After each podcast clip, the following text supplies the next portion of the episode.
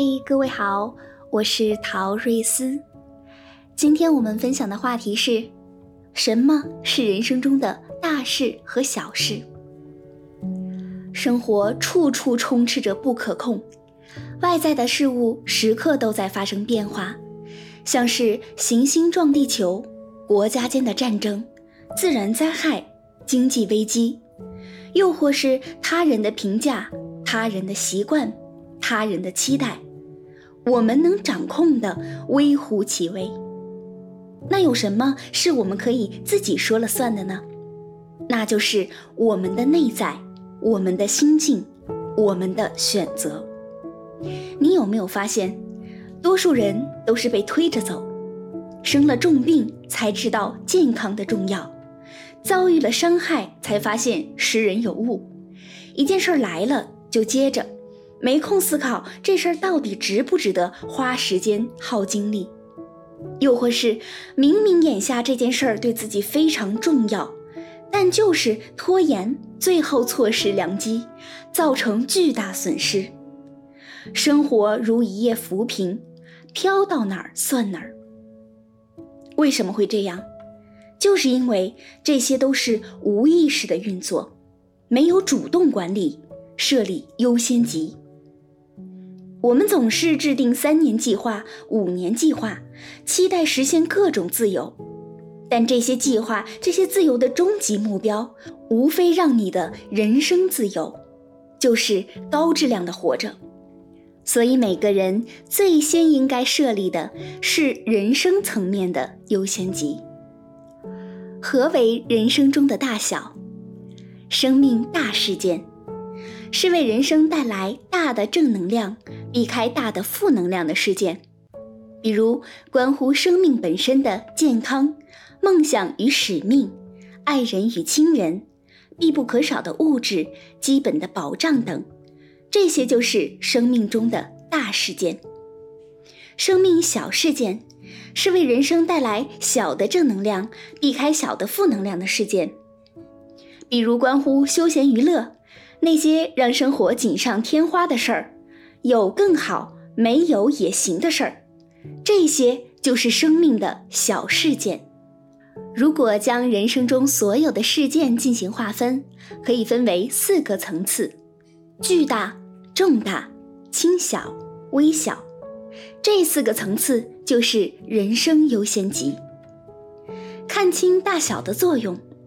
当你拥有了属于自己的人生优先级之后，面对各种事情来临的时候，就不会手足无措、因小失大，而是能够轻松地给他们分类，知晓轻重缓急，不再被牵着走，真正成为人生的主人。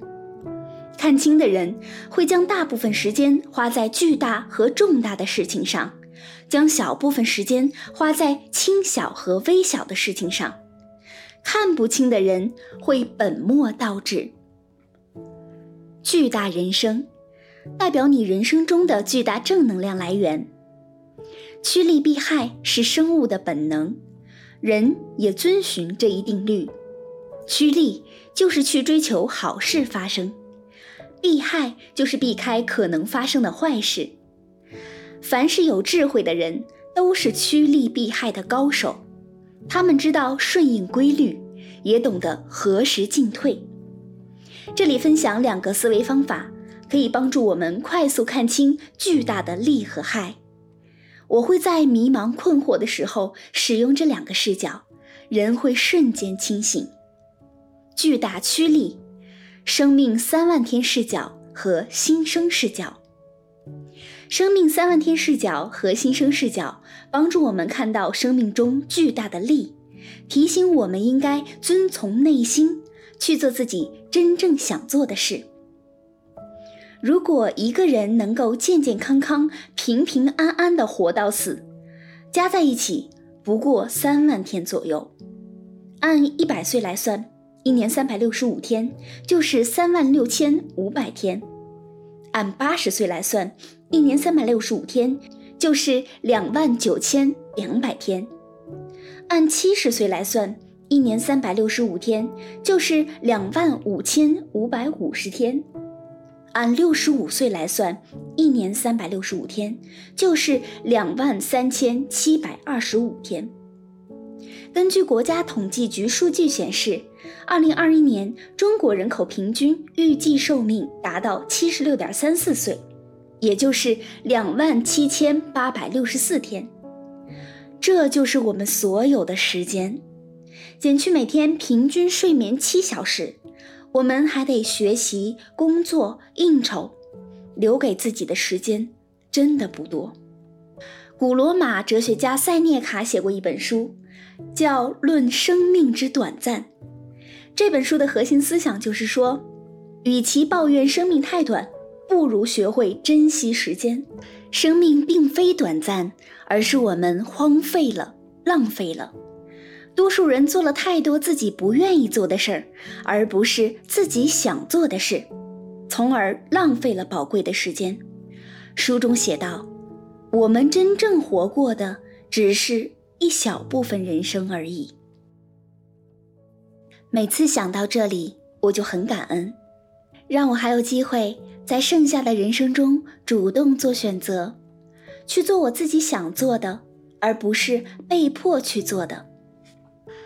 新生视角，把自己想象成一个刚出生的婴儿，你会对世界充满了好奇，所接触到的一切都是崭新的，从零开始去创造、去体验，你就会感觉人生拥有无限可能。只要人活着，无论你当下处在怎样的年龄阶段，随时可以启用这种新生视角，告别过去。重塑生命，巨大避害，末日视角和濒死视角。末日视角和濒死视角都是在帮助我们看清哪些是生命中巨大的害，从而看到他们，认识他们。末日视角，当我在新闻中看到无辜的生命遭遇战火惨死，在医院看到将死之人。想起曾经一起读书、工作的朋友的离开，会对死亡抱有敬畏之心。没有人知道未来和意外哪一个会先来，在死亡还未来临之前，我们都要好好的享受生命中的每一天。濒死视角，我现在偶尔会想起曾经有过的濒死体验。比如在游轮上遇到风暴时的情景，曾经遇到爆炸时的情景，经历过地震、火灾、冰灾时的情景，去西藏时缺氧无法呼吸时的情景，这些经历都是在提醒我，平安平凡是多珍贵的事。以终为始，可以让我们牢记初心，时刻谨记目标。在生命层面上，个人保持身体和心理的健康，不受疾病困扰。庄子主张生命比外物更重要，强调生命重于一切。我完全赞同。在个人人生中，有什么比生命本身更为重要的事？你在，你的体验才在，与你产生的关系才在。著名作家史铁生写过这么一段话：我四肢健全时，常抱怨周围的环境如何糟糕；突然瘫痪后，坐在轮椅上，怀念当初可以行走奔跑的日子，才知那时多么阳光灿烂。几年之后，坐也坐不踏实了，长了褥疮，怀念起两年前安稳地坐在轮椅上的时光，风清日朗。后来得了尿毒症，觉得褥疮也还算好。又过了一些年，要透析，清醒的时间很少，才知道尿毒症初期也没那么糟糕。所以，当我们拥有一个健康的身体时，要怀有感恩之心，这才是人生中最重要的财富，就如同生命银行的基本存款。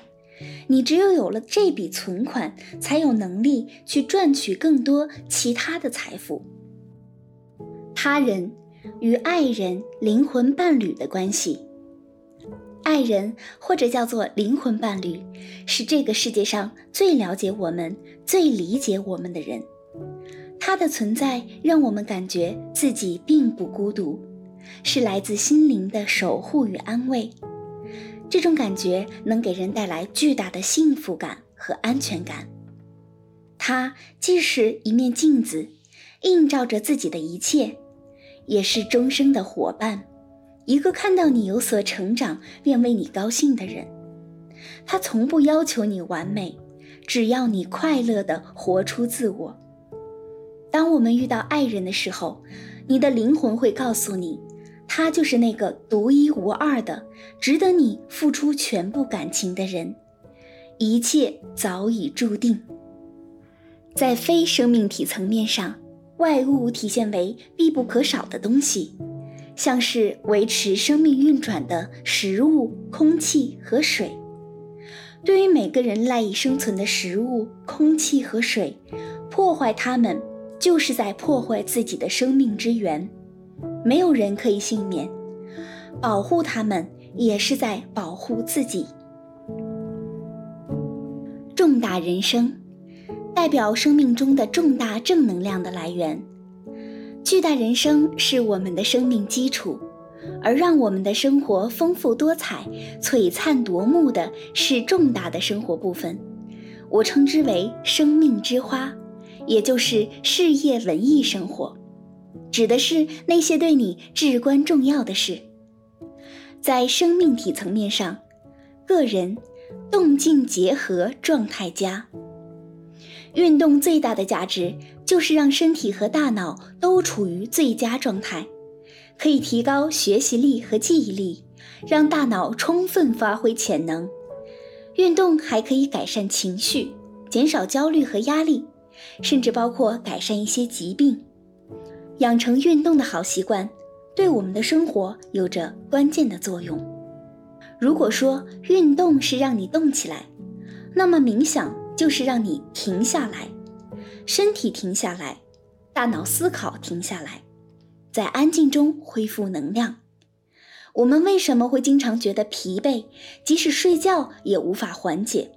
就是因为流失了太多的能量，而睡眠的补充并没有完全让我们回血。这时候可以做一个简单的十五分钟深度冥想，让自己真正的放松下来。立刻会有所缓解。成年人每天保持六至八小时的充足睡眠，对精力恢复和身体健康都有帮助。当人的睡眠不足时，身体会发送信号，像是我要是连续几天睡眠不足，就会头疼恶心。后来我开始对睡眠进行监测，保证每天八小时睡眠。果然，我的头疼症状就减轻了。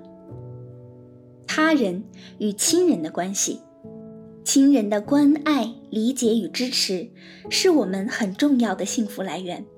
可能没办法时时刻刻陪在他们身边，平日里电话中的问候，假日里难得的陪伴，都是生命中的珍贵时间。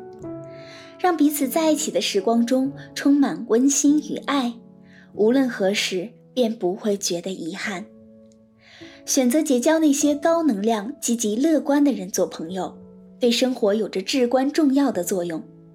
想要成长，第一步就是离开有毒的圈子，远离那些只会抱怨、不会解决问题、每天沉浸在低级趣味中的人。这些人就是拖累你的主要因素。离开他们，就是在拯救自己。不要害怕不合群，做真实的自己，终有一天你会遇见一群积极向上生长的朋友。在非生命体层面上，外物表现为想要实现的梦想、开创的事业、各类兴趣爱好，通过个人努力所获得的东西，你拥有的财产。只要是出自你手的任何事物，都是你的作品，你的创作。工作事业是创作，家居布置是创作，文字绘画是创作，做饭同样也是一种创作。我用这样的视角去看待一切，就对生活充满了热情。没有人喜欢千篇一律，我们要添加点属于自己的东西，这样一切就会活起来。我们获得的所有物质上的财富，除了自己必不可少的辛勤付出外，更多的是时代的造就、他人的帮助支持、合适的时机等等各种各样的因素叠加在一起的成果。缺少任何一种，这种物质上的财富都无法获得。轻小人生，代表人生中的轻小正能量的来源。个人上，闲暇是个礼物。无论是放空还是闭目养神，一个人能够拥有属于自己的闲暇时刻是美好的。和自己相处是一门功课。如果你能在一个人的时候也觉得圆满愉悦，那就说明你是一个真正强大的人。他人与友人的关系。那些曾陪着我们一起吃喝玩乐的朋友们，是青春岁月中的难忘回忆。随着时间的推移，也都变成了渐渐不再联络的人。相聚时尽情欢笑，分开时送上祝福，是送给彼此最好的礼物。在非生命体层面上，外物体现为各种娱乐休闲的方式、新奇的体验。那些让生活锦上添花的东西，可以去体验华美的服饰、奢侈的交通、住宅，品尝各种美食，拥有和享受各种好物，增加生命体验。但如果没有这些，也没有关系。娱乐是生活中很重要的部分。人不是机器，即使是机器也需要保养，因此必要的娱乐是需要的。无论是追剧还是游戏，都会让我们得到快乐。只不过这种快乐是短暂易逝的。能够看清这一点，适当的娱乐就是件很好的事儿。轻小的活动带来轻小的幸福感，过度娱乐化会影响真正去往目标的速度，甚至会偏离目标。娱乐生活是加分项，不是必须项，可以追求。但不必过度。微小人生，代表人生中的微小正能量的来源。生活中有很多不起眼的小事儿，这些小事儿也是生活的一部分。正确的看待它们，处理好它们，也会带来幸福感。微小的事物带来微小的幸福感。在生命体层面上，个人小事儿用的时间越少越好。生活中有各种各样的小事儿，如果能在线上办，就尽量选择线上。总之，花费的时间精力越少越好。只有在小事上多节约时间，才能把时间花在重要的事情上。他人与陌生人的关系，我遇到过很多友善的陌生人，他们无条件的为我提供了帮助，至今想起来，心中仍旧充满温暖。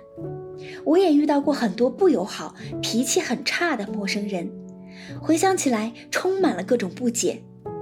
这让我领悟到，就算是陌生人，我们的所作所为也都对他人有着影响。所以，尽可能的与人为善，多行善举，就是在传递快乐、美好的能量。也许你不经意的一个举动，就治愈了另外一个人。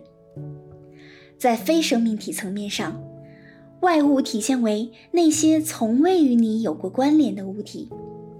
路边看到的一朵花，抬头望见的一片云，碰见但没有带回家的各种商品，这些都成了我们路过的风景。即使不曾停留，也曾遇见。大和小的运用，大和小的步骤。在步骤上，我们需要遵循要事优先原则，先做大，再做小。前提就是要知道什么是要事。在整体的人生层面上，巨大和重大是要事。当一件事儿来了，先判断它是哪个层面上的，然后再按照优先级去一项项处理。比如，过去每年体检，我都觉得很麻烦，一拖再拖。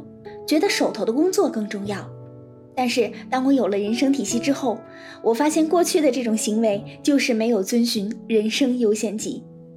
因为健康是巨大层面的事，如果不去体检，那么当我身体出现问题时，就会因此耽误工作，也会为自己和家人添麻烦。现在凡是涉及到健康的事儿，我都会第一时间去处理，哪里不舒服立刻去看医生。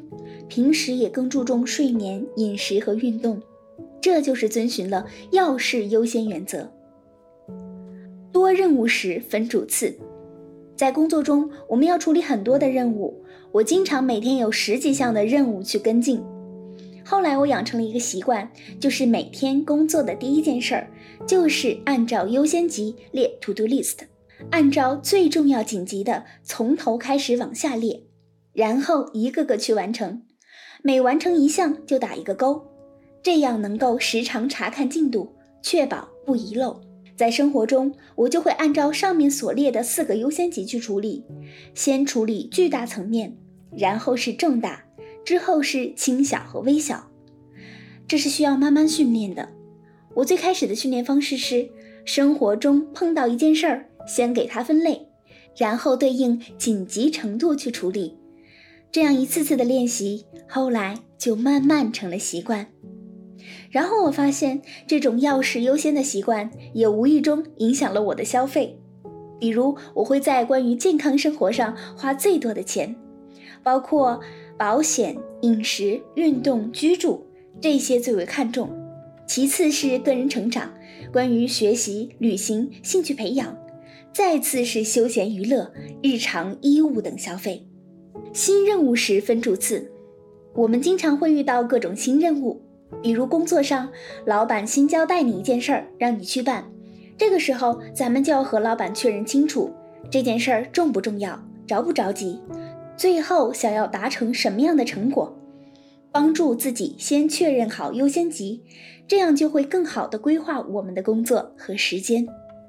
在生活上，爱人想和你一起去做的事儿，突然想看的书或者是电影，家庭中的各种事务等等，任何的新任务都要先分主次，然后按照大小依次去做。养成这样的好习惯，就不会因小失大。大和小的时间分配。知道了何为大小，然后先做大后做小，那么大事和小事的时间是如何分配的呢？黄金时间做大事，碎片时间做小事。咱们按照行动时间十二个小时计算，那么一天可以分成四个大小组合，一个黄金时间加一个碎片时间为一个大小组合。我们可以按照自己的计划，在不同的时间节点安排不同的事情。我们每一天的活动规律也是以黄金时间开始，碎片时间结束。大家常说的“先从小事儿做起”，也是符合先大后小的原则。这是源于上一个组合中的碎片时间和下一个组合中的黄金时间的结合。大事儿放在黄金时间去做。黄金时间就是指开始的时候连续的、不中断的、专注力最集中的时间。一天二十四小时，每个时间段的价值是不一样的。根据大脑研究表明，起床后的三个小时是效率最高的三小时，专注力和记忆力的状态也是最佳的。我们可以用这段时间来做最重要、最费脑的事儿。比如，我会在起床的黄金三小时里写有关人生体系的内容，因为这一部分是最费脑的。后面的时间再安排其他的内容。小事放在碎片时间去做，碎片时间是指碎片的、间断的、结尾的，注意力没那么集中的时间。像是一些常规的工作，生活中的各种小事儿，就适合放在碎片时间、间隙、结尾的时间去做。像是下午或者晚上，因为这些相对比较简单，不需要太费脑。好，以上就是本次分享的全部内容，希望对你有所帮助。我们下期再见啦！